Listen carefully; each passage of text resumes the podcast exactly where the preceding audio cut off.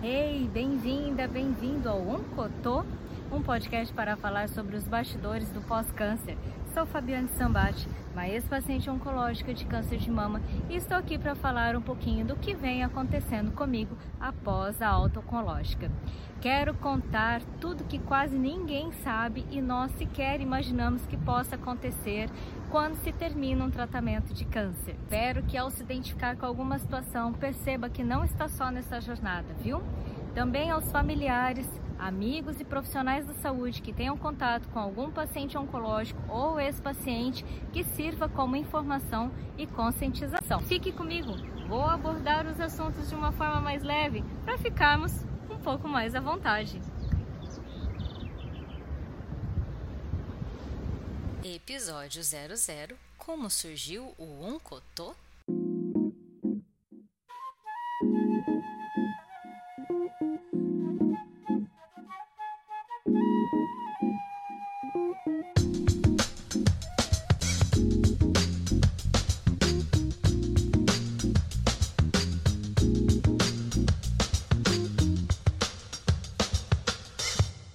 Eu quero começar essa temporada do podcast com esse primeiro do primeiro episódio para contar como surgiu a ideia de fazer esse podcast para falar sobre um universo pós-câncer, uma doença que é muito temida e que existe muitos tabus, muita dificuldade de falar de uma maneira normal ou mais natural sobre esta doença.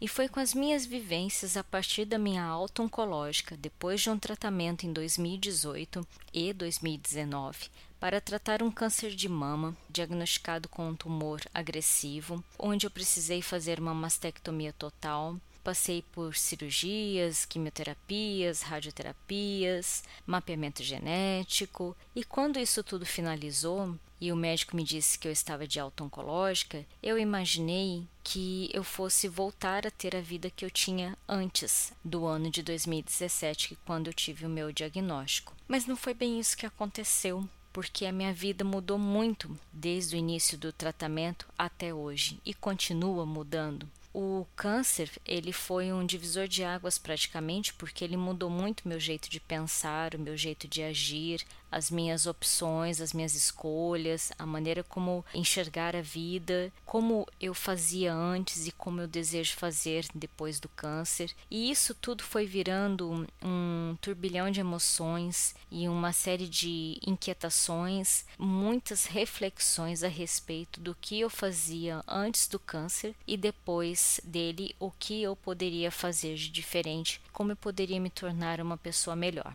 E foi aí com essas turbulências mentais todas e, sobretudo, emocionais, porque mexe muito com o psicológico. Eu fiquei muito abalada em alguns momentos e com isso me fez refletir muito e olhar para dentro de mim e tentar entender o porquê tudo isso estava acontecendo, uma vez que quando eu tive o diagnóstico eu não havia feito essa pergunta, mas quando tudo terminou e o médico me veio com essa informação da alta oncológica, me intitulando como uma paciente oncológica em remissão, eu não estava conseguindo compreender em que mundo eu estava vivendo. Porque quando eu tive a alta oncológica, e ele colocou como apenas exames de acompanhamento, eu havia entendido que a minha vida poderia dar uma continuidade e voltar ao normal que era, mas não voltou. A minha mente, ela caiu numa profunda lucidez, onde eu percebi que tudo estava diferente e que eu poderia utilizar dessa oportunidade de estar diferente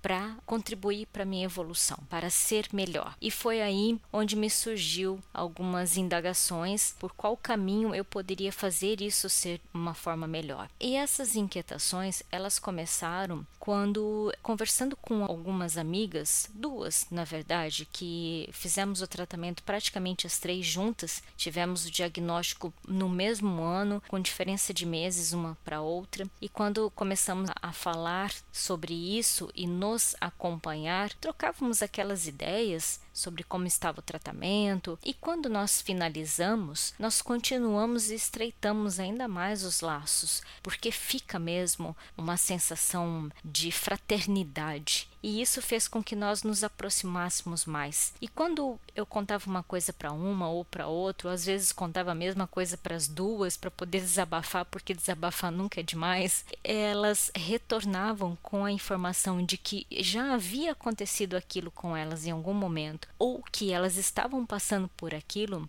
eu comecei a perceber que estávamos falando a mesma linguagem, que estávamos no mesmo universo do pós-câncer, mas que eu achava que estava ficando louca, ou que de repente aquilo era só meu e não mais de ninguém. E quando eu comecei a conversar e aprofundar cada vez mais e contar as minhas loucuras, entre aspas, do que eu estava fazendo, do que eu estava sentindo ou do que eu estava pensando, e elas retornavam muitas vezes com isso também, eu disse: pera lá, não é só comigo, não é com você, não é com a fulana. Existe muito mais gente tendo sentimentos parecidos e como deixar isso passar em branco? Como ficar calada mediante tantas emoções, angústias, tristezas, dores, erros, acertos? Como manter isso somente comigo? E foi aí que eu comecei, nesse incômodo profundo, a formular uma maneira de contribuir para os demais fraternos de uma maneira que pudéssemos colocar as nossas loucuras todas para fora como participantes de um mesmo grupo, de uma mesma tribo, é, nos reconhecendo dentro das nossas insanidades mentais. Dentre essas duas amigas, uma delas troquei uma ideia joguei no ar. Podíamos marcar um encontro, convidar as pessoas a qual nós fomos conhecendo no decorrer do tratamento, enfim, fazer um café da tarde, um encontro, sem o objetivo de terapia, mas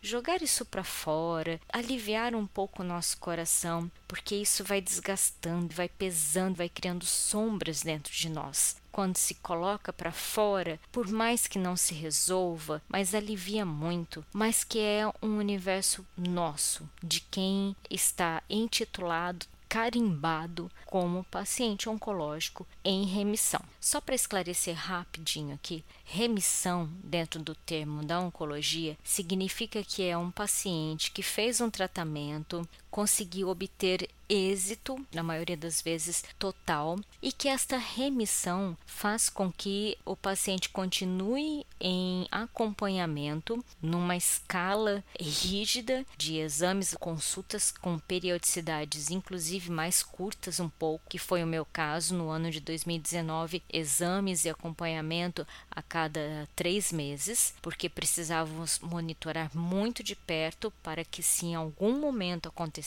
de aparecer alguma sinalizaçãozinha de uma recidiva, que é o retorno do, do mesmo tumor, seja no mesmo órgão, ou se o aparecimento de um novo tumor em outro órgão, teríamos condições de entrar novamente com o tratamento o mais precocemente possível. A remissão faz com que o paciente esteja num processo de acompanhamento, porém ainda não considerado curado. E com esta questão de entrar neste título de paciente oncológico, em remissão, eu entendo que vivo num mundo parte real e um outro pé nesse universo paralelo. Quando eu lancei essa ideia para essa minha amiga, ela imediatamente topou, ofereceu a casa dela. Ficamos animadíssimas para promover esse encontro, fosse uma vez por mês, a cada 15 dias, tentaríamos reunir pessoas para falar a mesma linguagem. Essa ideia foi feita em, em janeiro de 2020, quando foi em meados de março de 2020 nós tivemos o início da pandemia, nem conseguimos colocar em prática.